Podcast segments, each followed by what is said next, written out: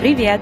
Это Мила и трудовая аудиокнижка, подкаст об отношениях с работой.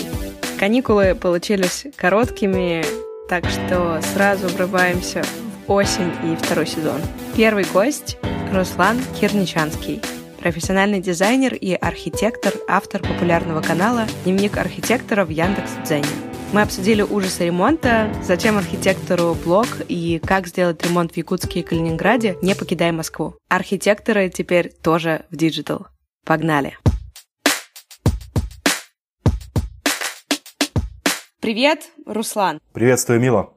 Ты дизайнер, архитектор и с недавнего времени относительно недавнего времени очень популярный блогер на площадке Яндекс Дзен. Твое образование было связано с ремонтом и архитектурой и дизайном? Естественно, с самого раннего детства я знал, чем, каким ремеслом хочу заниматься, чему хочу посвятить свою жизнь. Я знал, что я буду строить. Вкратце расскажу, как я начал строить, с чего это началось. Родители мои очень хитрые были. И для того, чтобы не особо много уделять времени ребенку, а потому что были 90-е годы, они всегда покупали мне наборы лего, зная, что мы дали ему лего, неделю он там будет сидеть в своей комнате, что-нибудь строить, мастерить. Так и было. И с самого раннего детства я узнал о том, что я могу создавать, я могу созидать, и мне это понравилось. И на вопрос, кем же ты хочешь стать, я всегда говорил, хочу стать архитектором. Поэтому считаю себя счастливым человеком, что мечту детства я смог реализовать, получить нужную профессию и быть востребованным сегодня на этом рынке. Это правда очень-очень-очень здорово. Я в своей жизни очень редко встречаю людей, которые с самого детства знают, чем хотят заниматься, идут учиться, следуя своей мечте, и потом еще и работают в этом успешно. Мне кажется, это редко встречающееся сочетание, и очень здорово, что у тебя так все срослось. А как у тебя отношения с твоим личным ремонтом? Как, как часто ты делаешь ремонты и как это болезненно лично для тебя? Э, я так посмотрел, что в среднем раз за три года я переезжаю. Мне нравится недвижимость. Постоянно что-нибудь беру, что-нибудь ремонтирую, строю. В последнее время строю все чаще и чаще. Кстати, из последнего, что я построил, ну, скажем так, для себя, это дзен-дом.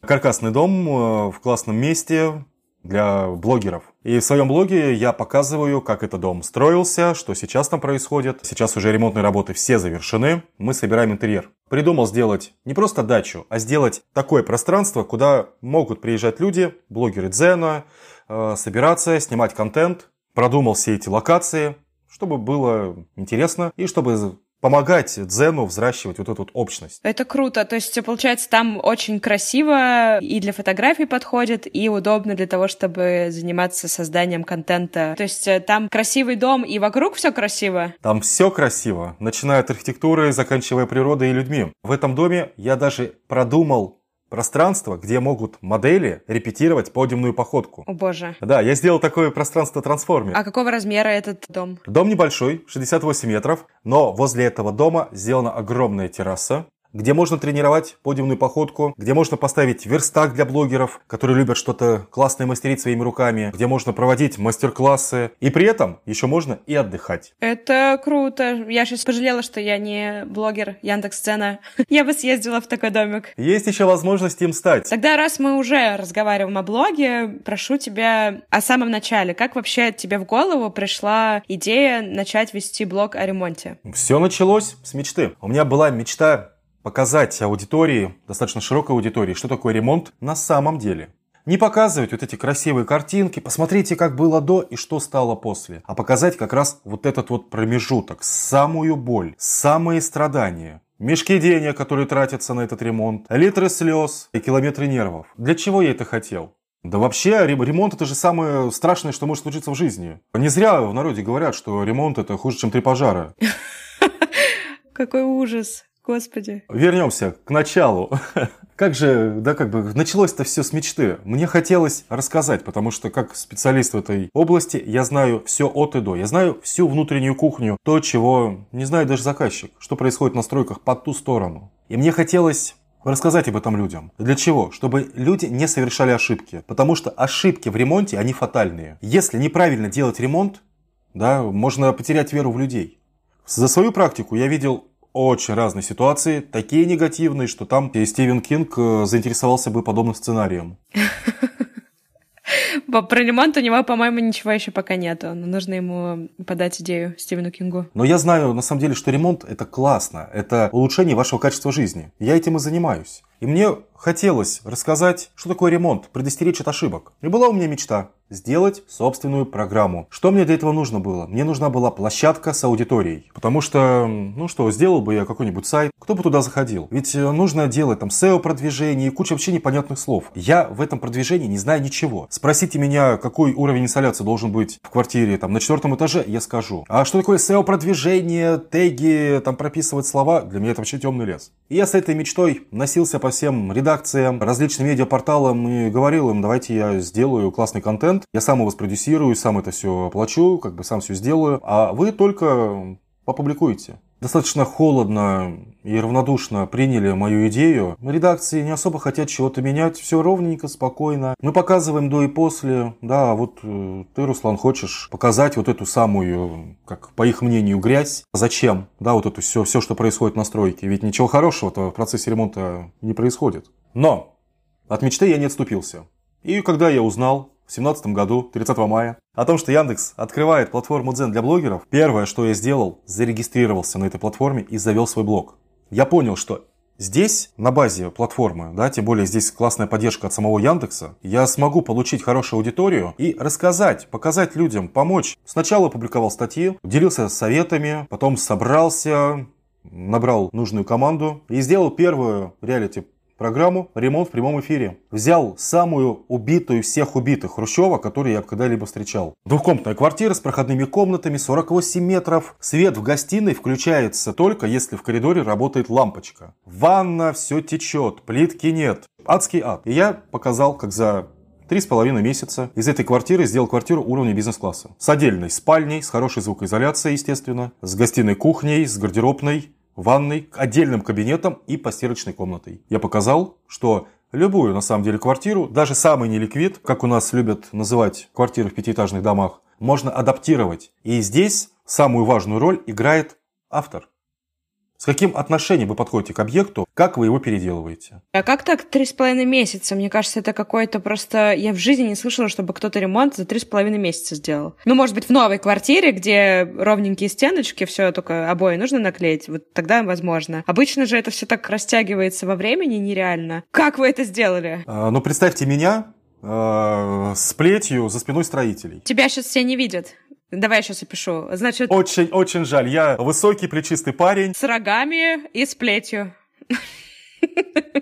Смотрите, сроки в ремонтах – это эфемерное понятие. Ремонт, я считаю, что ремонт – это блицкрик. Пришел, сделал, ушел. Если начинать растягивать ремонт, да, то это будет долгая песня. Здесь мне было важно показать, как проходит ремонт, если я все время присутствую, если я все контролирую полностью, начиная от закупки саморезов, заканчивая перепланировкой, то как это происходит? Я показал. И все, в этой квартире уже много лет живут. И для того, чтобы закрепить результат, я стал делать другие программы. Там, моя любимая программа «Ремонт за миллион». Ты говоришь «ремонт за миллион». Это значит, что миллион — это какая-то небольшая стоимость ремонта, да? В Москве капитально возможно.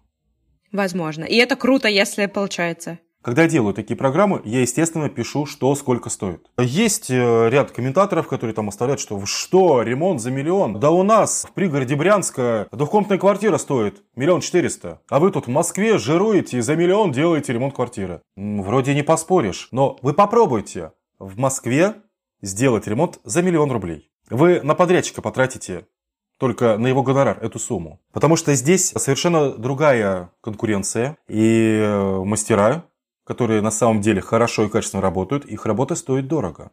Здесь другая стоимость материалов. Да, в Москве все есть, можно достать любую там плитку, мебель там из Италии, из Франции, что угодно. Но порядок цен здесь совершенно другой. В 2016 году Хаус Россия проводили честный опрос, выяснили стоимость ремонта квартиры двухкомнатной в России в городе Миллионники. И эта сумма составила в среднем 2 миллиона рублей. И мы говорим здесь не только про Москву, Петербург, мы говорим про все города-миллионники. Условно, да, там, в Новосибирске человек делает ремонт двухкомнатной квартиры. И причем он делает какой ремонт? с дешевым ламинатом, с натяжными потолками, да, там, с какими-то суррогатами, и тратит на это 2 миллиона рублей. Это ремонт без мебели. Это просто отделка. Это честные цифры, сколько стоит ремонт. А если в городах-миллионниках средняя цифра 2 миллиона, как же так получилось у тебя сделать ремонт в два раза дешевле, еще и в Москве? В чем был лайфхак твой? В том, что я все контролирую. Я контролирую каждую трату. Каждый купленный саморез, каждую купленную смесь. А плюс я не допускал никаких ошибок. Я изначально выбрал правильную строительную бригаду. Мне не пришлось их менять. Очень хорошо умею торговаться, сторговался с ними за сумму, да, чтобы они сделали, ну, скажем так, по усредненной цене по России, не по московским ценам. Смог их заинтересовать, да, сказал, что как бы, ну, вот, будете работать, покажете класс, обеспечу вас работой. И, кстати, скажу, что тот подрядчик буквально на днях, позавчера, купил себе квартиру. Он у меня работает. Это здорово. Ты ведешь блог с 2017 года, правильно? Третий год уже. Да, третий счастливый год. Третий счастливый год. Это так интересно, ты одновременно очень позитивный человек, но одновременно с этим ты говоришь, ой, ремонт — это просто самое худшее, это ад, это кошмар, там все так плохо, и, и, и говоришь это с улыбкой. Я просто честный. И улыбчивый. А много к тебе читателей приходят уже как э, заказчики? Очень много. Около 200 тысяч, да, у тебя аудитория суммарная читателей? Бывает, бывает и больше, бывает и меньше. Зависит от того, как часто я могу публиковать контент и насколько он интересный. Подписчиков уже более 47 тысяч. И каждого подписчика я обожаю, потому что это люди, которые ценят мой труд, они читают статьи, в которые я вкладываю максимум своих знаний. И я знаю, что вот 47 тысяч человек с большей вероятностью не пострадают, когда буду делать ремонт. Это же так приятно. Ну, знаете, я пришел в Дзен э, для того, чтобы получить площадку, где я могу делиться своим опытом. Мой опыт, на самом деле, он э, очень э, такой вот обширный. Я могу исправлять ошибки. В определенных кругах есть у меня такая известность, как да, человек, который решает ошибки. Меня очень часто очень часто зовут на стройки, скажем, очень проблемные, на такие объекты, когда уже ничего нет. Да, когда сбежали дизайнеры, архитекторы, сбежали строители, да, когда уже все, Бывают такие ситуации, бывает их очень много. Да, когда и бюджет там уже весь разворовали. Прихожу, навожу порядок. И тут, э, дорогие слушатели, вокруг головы Руслана появляется нимб. Извините, если это не скромно прозвучало, но это так, как есть. Это же абсолютно правильно, потому что, когда мы что-то делаем, мы должны понимать, что любое наше действие, оно отражается. Отражается в других людях, оно отражается вообще в будущем. С детства я понял такую простую истину, что как бы хочешь сделать хорошо, сделай сам. И поставил себе такой условный такой барьер. Если я что-то делаю, я это делаю максимально хорошо. Если я это не могу сделать максимально хорошо, я этого не буду делать. Поэтому, когда я беру за стройку, мне важно, чтобы это были серьезные проблемы, которые я решу. Делать ремонт ради ремонта – это скучно. Э, есть множество дизайнеров, архитекторов, которые это сделают. Да, там подберут красивую мебель, все будет эстетично. Дайте мне проблему, дайте мне маленькую площадь, дайте мне переделку, где там надо перекрытие менять в доме, где дом надо укреплять, где на небольшом участке нужно построить там что-то огромное. Я это решу. По своему складу характера мне даже скучно работать с честными строителями. Вот у меня есть одна такая бригада. Честно, такая скука. Я прихожу, а они мне все чеки показывают. Каждый саморез отчитываются. Да, я думаю, ну, даже не поругался. Но, к сожалению, либо к счастью, такая бригада у меня только одна. С остальными Такие происходят баталии. Я описываю их в блоге. Руслан, а где взять еще таких людей, которые занимаются ремонтом с таким отношением, как ты? У тебя есть еще знакомые? Ты же не можешь всей стране отремонтировать все? Есть, конечно, есть. Но просто вот у нас у архитекторов есть такая большая профессиональная проблема. Очень мало архитекторов вообще могут говорить. Мы общаемся визуальным языком. Выражать э, свои мысли да, архитектору очень сложно. Мне в этом плане повезло. Я могу, как бы, я научился выражаться не только да, в, в пластике форм. Найти легко. Понимаете, когда вы начинаете там стройку, ищете архитектора, дизайнера, посмотрите, как он говорит про свою работу. Если вы видите в нем неподкупную страсть, берите все, это, это то, что нужно. Потому что в ремонте Самое главное – это помощник. Грамотный архитектор, он же, как, знаете, проводник. Он возьмет вас за руку и через вот этот вот лес, темный, длинный, очень опасный лес под названием ремонт, он вас проведет. И вы из этого темного леса выйдете. Если вы туда зайдете с плохой компанией, вас проведут по всем вот этим вот лисам-алисам, странным бандитам из кухонного салона, всем этим злобным строителям. Вы погрязнете в финансовых болотах, вы потеряете все деньги, и в итоге вы из этого леса, если выйдете, да, то вы выйдете, у вас в лучшем случае останутся останутся штаны и немножко веры в людей.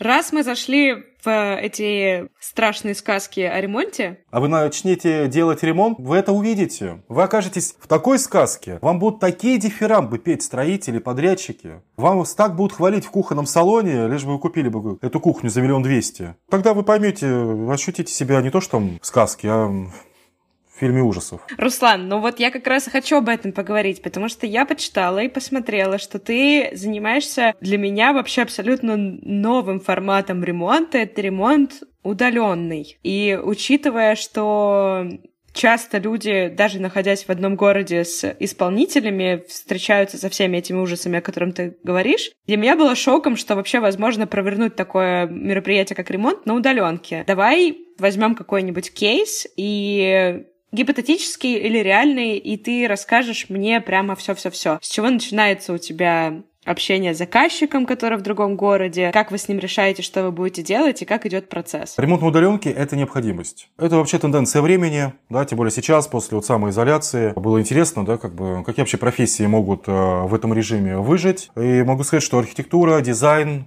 выживет легко, потому что здесь можно руководить, находясь там в Москве, а стройка Калининграде. Мой удаленный опыт начался вынужденно. Это была стройка на Сардинии, я не мог часто туда летать. Это был первый опыт, когда я вдруг узнал, что, оказывается, можно работать удаленно. Это была реконструкция виллы, и контролировать ремонт, вести его я смог. Я, естественно, ездил, летал туда-сюда. Потом мне это надоело, и я стал все больше там по Телеграм, по WhatsApp вести переговоры. После этого я задумался, а можно ведь на самом деле так ремонты делать? На данный момент у меня два реализованных удаленных проекта. Это те квартиры, которые я даже ни разу не посещал. Первый проект это был ремонт в Калининграде, второй ремонт в Якутске. И я сейчас работаю над третьим удаленным проектом. Это ремонт во Владивостоке. Из этих городах, да, я бывал только в Калининграде, и то где-то месяц назад впервые. А как это получилось? Я убежден, что жить хорошо можно не только в Москве. Жить хорошо можно там, где вы решили жить хорошо. Вот как бы это банально не звучало, но все находится в нас. И для того, чтобы ну, показать, что это возможно, да, качество жизни высокое, не только в Москве, я решил и сделал первый проект в Калининграде. Заказчик, да, я его, я его в жизни не видел. Я его увидел только вот недавно, когда наконец-то приехал в Калининград. Мы общались с ним по Телеграм, по Ватсапу, и все, и все получилось. И, кстати, в Калининграде из однушки я сделал трешку. И сейчас я не поняла, это как? Я просто грамотно ее перепланировал. Квартира, 6 окон, в кухне два окна, в комнате три окна и плюс комната техническая, там, где должно находиться все оборудование. В технической комнате я сделал кухню, а из остальной квартиры сделал большой лаунж и две отдельные спальни. То есть спальня и кабинет. Удаленно делали проект. Александр, заказчик, показывал мне по видео эту квартиру, сделал все обмеры. Я сделал проект. Вместе консолидированно мы искали подрядчика, решали все спорные вопросы. Да, причем мы выбирали. Ну, я просто объяснил, как правильно выбирать подрядчика, чтобы не ошибиться. А как? Вот давай сейчас объясним всем остальным. Нужно выбирать не тех, кто говорит вам то, что вы хотите слышать, а тех, кто с вами спорит. Спорит обоснованно. Да, то есть для меня это первый маркер. Приглашаю подрядчиков на объект, говорю, вот здесь вот объект, нужно сделать то-то, то-то, то. Даю им ТЗ, даю им чертежи. И если я не услышу ни одного противоречия, я с этим подрядчиком работать не буду. Потому что мне важно, чтобы у человека был свой стержень, чтобы у него был, был опыт. Когда у человека нет опыта, когда он ничего не знает, он будет соглашаться со всем. Я порой частенько задаю специальные вопросы, прям так и говорю, вот я хочу вот эту вот стену, там, вот этот пилон уменьшить, и наблюдаю их реакцию. И если мне подрядчик говорит, да, без проблем, Руслан, мы его этот пилон срежем, я так тут же ставлю галочку «свободен». Потому что нельзя пилоны трогать. Не то, что их срезать, их штробить нельзя. И если мне подрядчик говорит, что он это сделает, все, его не существует больше. Он идет гулять. Его место заменяет профессионал. Не трогаем пилоны, поняла. Ну, это несущий каркас здания. Выбирать подрядчика нужно такого, да, у которого есть не то что свое мнение, а у которого есть знание. Выбор подрядчика – это искусство. Понимаете, легче встретить э, любовь э, в журнале «Флирт», чем найти профессионального подрядчика. Ой, мне уже так нравится эта коллекция присказок о ремонте. А как контролировать подрядчиков, когда ты находишься в другом городе? Ведь подрядчик может телефон выключить, заболеть. Правильно мотивируя их. Смотрите, Подрядчики, строители, они никого не боятся. Они никого не слушаются. Часто. Я очень э, уважаю труд строителей. Я очень уважаю это ремесло. Я к ним очень хорошо отношусь. Но говорю как есть. Элемент влияния на них э, один. Это деньги. Поэтому у меня всегда есть так. Сделали работу, приняли работу, получили деньги. Не сделали работу, не получили ничего. Элемент влияния только деньги. Поэтому всем заказчикам всегда я говорю и настаиваю, что оплачивать работу будем только тогда, когда я работу эту принял. И кроме того, подрядчики, они уважают силу, они уважают людей, которые разбираются. Э, если там, вы приходите на стройку и смотрите, о, да, все хорошо, да, там нет никаких претензий, так и будет. Да, как бы все будет хорошо, а потом они уйдут, и все будет плохо. А если вы приходите и спрашиваете, а это шитый полипропилен вы используете на радиаторах? Покажите мне, что за штукатурка, да, где вы вообще ее взяли, это ЛР или это непонятно что. Да, то есть, когда вы чуть-чуть занудствуете, но опять же, ну, нужно занудствовать в ремонте, чувствуя грань. Потому что если перегнуть, да, то строители просто испугаются вас. И не будут работать, да, скажут, что это за такой тотальный контроль. Нужно эту грань, вот знаете, чувствовать и лавировать. Строители любят, они на самом деле уважают, когда их контролируют. А если просто совсем соглашаться, ничего хорошего не выйдет. Они перестанут вас уважать. Ты супер профессионал в теме, но не все люди могут позволить себе услуги такого человека, как ты. И многие начинают, обычные люди, начинают э, взаимодействовать с подрядчиками сами. И я так понимаю, что все эти истории про обман, про сорванные сроки или про бегство вместе с деньгами, оно как раз идет от того, что не знающий человек нанимает людей, строителей. Что посоветуешь ты таким людям, у которых нет возможности Руслана пригласить, помочь им. Очень-очень лестно это слышать. Я посоветую им читать мой блог. А, не в целях саморекламы, а потому что в своем блоге я честно пишу о том, что происходит по стройкам. В своих статьях я разбираю разные истории, когда строители убегают с деньгами, с материалами, с нервами, со всем, чем можно. Посмотрите, какие комментарии мне пишут. Комментарии просто полярные. Я вижу две полосы. С одной стороны находятся заказчики, с другой стороны строители обиженные, да, которые там говорят, ой, нас там, нас там не ценили, поэтому мы там убежали. И посередине находится человек, который еще не определился, да, как бы кто же здесь прав. В своем блоге я честно разбираю и даю правильные, грамотные советы, как сегодня работать с подрядчиками. И эти советы актуальны. Как не допускать ошибок? Как правильно искать подрядчиков? Об этом и получаса не хватит, рассказывая. Как правильно производить оплаты? На что обратить внимание при приемке работ? Что строители скрывают? да, во время сдачи объекта. Да, то есть, что нужно смотреть. Я делюсь этими знаниями. А, например, что можно скрыть при сдаче объекта? Можно скрыть, что сделано все плохо, некачественно, и что через месяц эта прекрасная квартира превратится в ту самую тыкву, все потрескается, полы вздуются, протечки, поломки и прочее, прочее. В своих статьях я стараюсь делиться тем опытом, который у меня есть. Потому что я вижу людей, и мне, знаете, вот мне очень жаль, когда я читаю, слышу истории, там, молодая семейная пара, взяли небольшую квартиру, условно, в Новой Москве, отдали за нее последние деньги, влезли в ипотеку, нашли строительную бригаду, заплатили 500 тысяч рублей. А в итоге полгода их ремонт не делается. Мне просто очень жаль, потому что здесь я вижу социальную проблему. Их обманывают.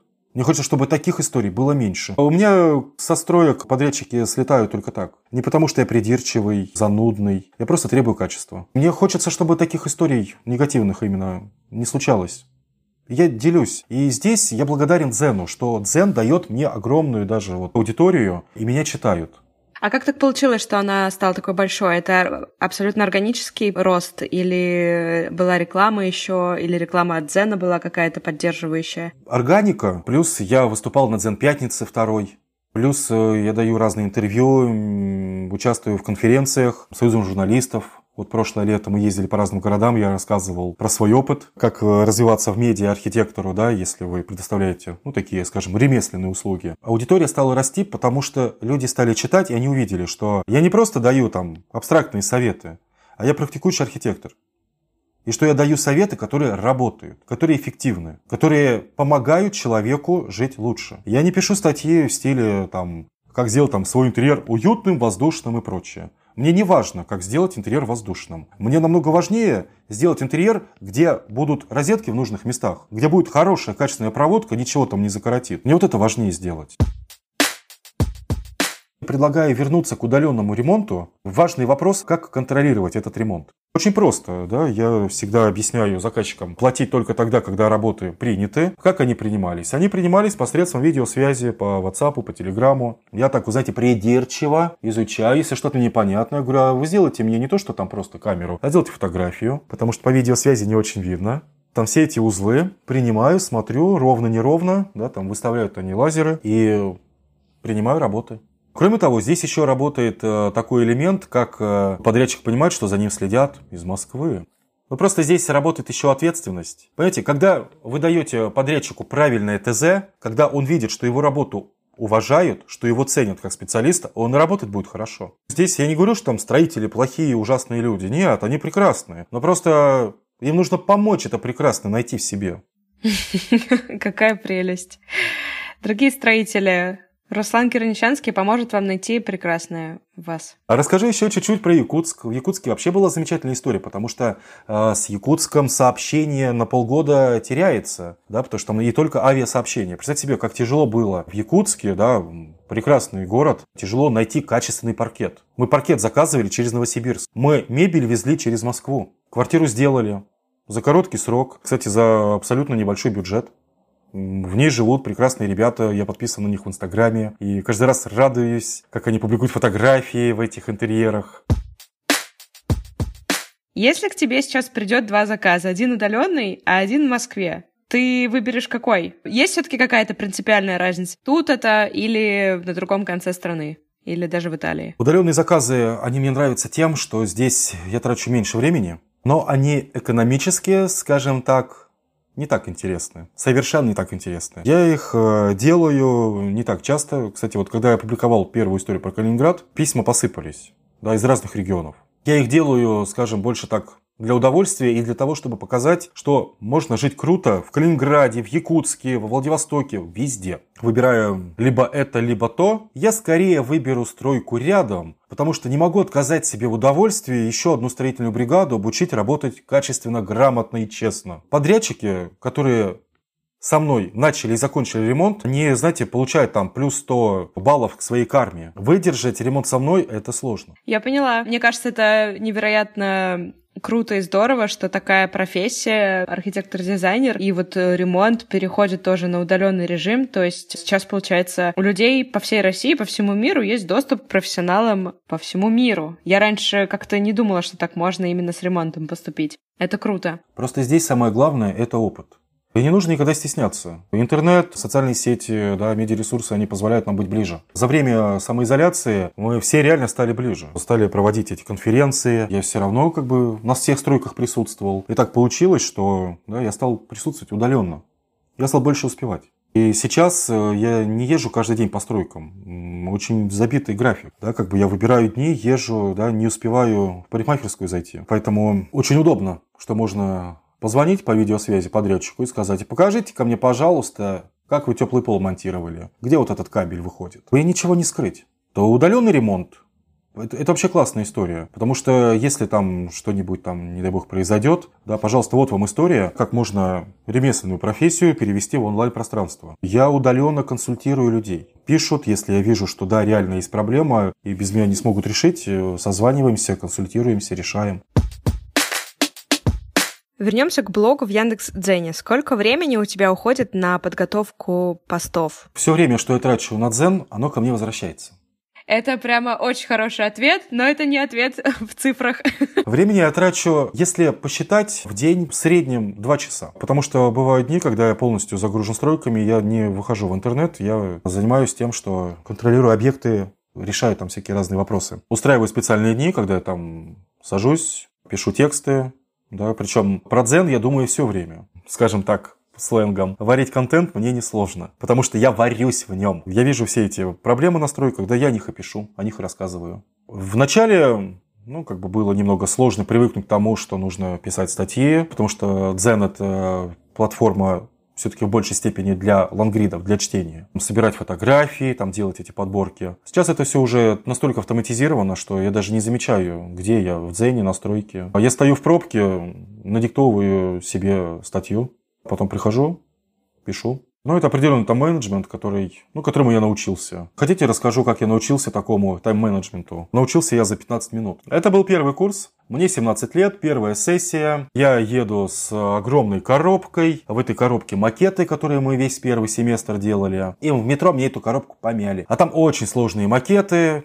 склеенные, там архитектура, всякие там тетрайдеры, куча всего. Я приезжаю, выкладываюсь в аудитории, ну, выкладываю все эти свои макеты, выравниваю их. Все, нас выгоняют, студентов. Вот, заходит комиссия, что там долго обсуждают, открывается дверь чуть ли не ногой.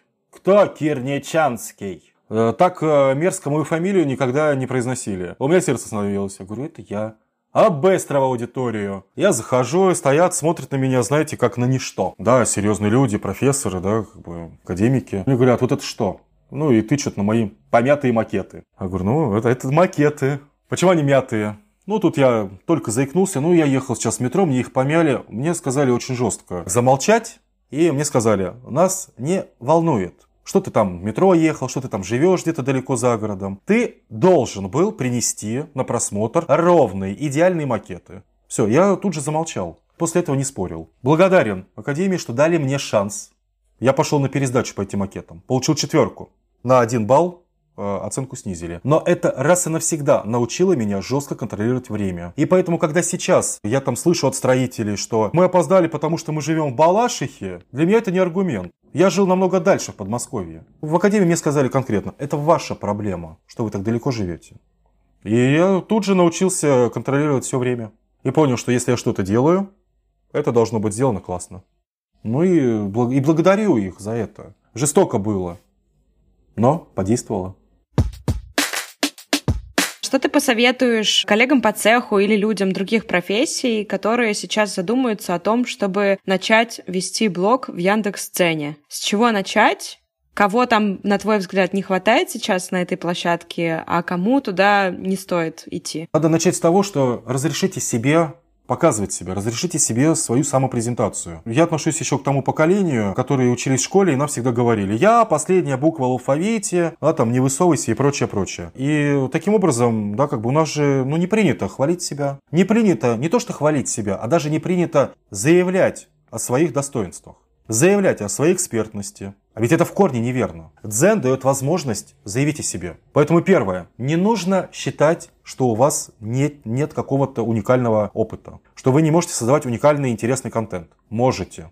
Сколько людей, огромное количество специалистов, журналистов пишут про тему ремонта. Огромное количество порталов. Знайте, что так как вы напишете про ремонт, не напишет никто, потому что ваш опыт уникальный. И неважно, чем вы занимаетесь, печете сладости, хлеб, делаете классные поделки, занимаетесь ремонтами, ремонтируете машины, ваш опыт уникальный. И второе, не стесняйтесь заявить о себе и не стесняйтесь своим опытом делиться. Положительным, негативным. В дзене всего хватает, но, как это всегда бывает, недостаток хороших авторов. Недостаток тех авторов, которые будут искренне относиться к аудитории любить ее. Что это значит? Давать аудитории полезные советы, востребованные, важные. Не просто создавать контент ради контента, а делать то, что чуть-чуть улучшает. Э, допустим, вы классный кондитер. Вот я абсолютно не умею готовить. Я подписан на много блогов и реально начинаю готовить. Яндекс.Дзен дает аудиторию. Эту аудиторию можно монетизировать. Каким образом? Можно предоставлять услуги, либо можно монетизировать как в виде нативной рекламы, плюс классная монетизация внутренняя. Блогеры получают гонорары за те рекламные ставки, которые есть в их публикациях. Поэтому, если вы делаете ударение и упор на качество статей, Ваши статьи будут показываться большой аудитории, будет много кликов, и вы будете зарабатывать на внутренней монетизации весьма неплохо. Плюс к вам будут обращаться рекламодатели. Это же классно. У вас э, растет аудитория. И плюс есть такой бонус. Мне кажется, в Яндексе об этом бонусе не знают. Супериндексация. Вы представляете, если вы наберете в поисковике дневник архитектора или там ремонт за миллион, ремонт в прямом эфире, вы на первой странице, на первом месте увидите мою статью. Но мы же все понимаем, что стоимость там, размещения на первой странице поисковика это какие-то там космические цифры. Это классный э, довод общения с рекламодателями. Расскажу, кстати, о небольшом кейсе. Мебельный бренд Ларидут, о нем мало кто знал. Мы стали сотрудничать, подружились, полюбила их мебель, хорошая, качественная. И в итоге недавно открыл для них шоурум в Москве на Кузнецком мосту. Да, то есть французы, видя результаты, да, видя, да, как пошли продажи именно этой мебели, этого бренда в России, решили, что нужно открыть шоурум. И не где-нибудь, а в самом таком люксовом, скажем, месте. Это пространство я делал. Яндекс.Дзен дает самое главное, он дает аудиторию. Монетизируйте свои услуги, монетизируйте свой контент. Да, причем Яндекс.Дзен не требует за это ничего взамен, кроме качества. Вот тебе, как читателю Яндекс.Дзена, какого блога не хватает? Какой сложный вопрос. Я получаю в Яндекс.Дзене любую информацию. Я получаю весь спектр. Да, то, что потенциально может меня заинтересовать. Потому что алгоритм, он меня знает, и все, чем я интересуюсь. Что бы мне хотелось больше узнать? О чем? Обожаю каналы про науку, про космос. Люблю каналы про всякие эксперименты, там физические, химические. Вот таких бы каналов больше было. Едешь со стройки, нужно перезагрузиться. Открываю Дзен, читаю про космос, про то, что есть другие масштабы, появляются новые звезды, черные дыры, да, как бы, и думаю, ой, вот туда бы этих подрядчиков, туда бы их. И так легко становится. В космос. Спасибо большое за разговор. Теперь я еще больше не хочу делать ремонт. Слава богу, мне он не нужен, но когда решу делать ремонт, сначала изучу все твои статьи в Яндекс.Сцене, а потом только приступлю к ремонту. Обещаю. Абсолютно согласен, потому что прежде чем начинать ремонт, его нужно изучить. Рад был пообщаться. Всем удачных ремонтов. И помните, что строители – это такие же люди. Всем пока! Всем удачного ремонта! Спасибо, что дослушали до конца. Буду рада вашим оценкам и отзывам. Давайте пошумим в комментариях после каникул, чтобы подкаст снова вернулся в топ. Все в ваших руках. Будем на связи. Пока!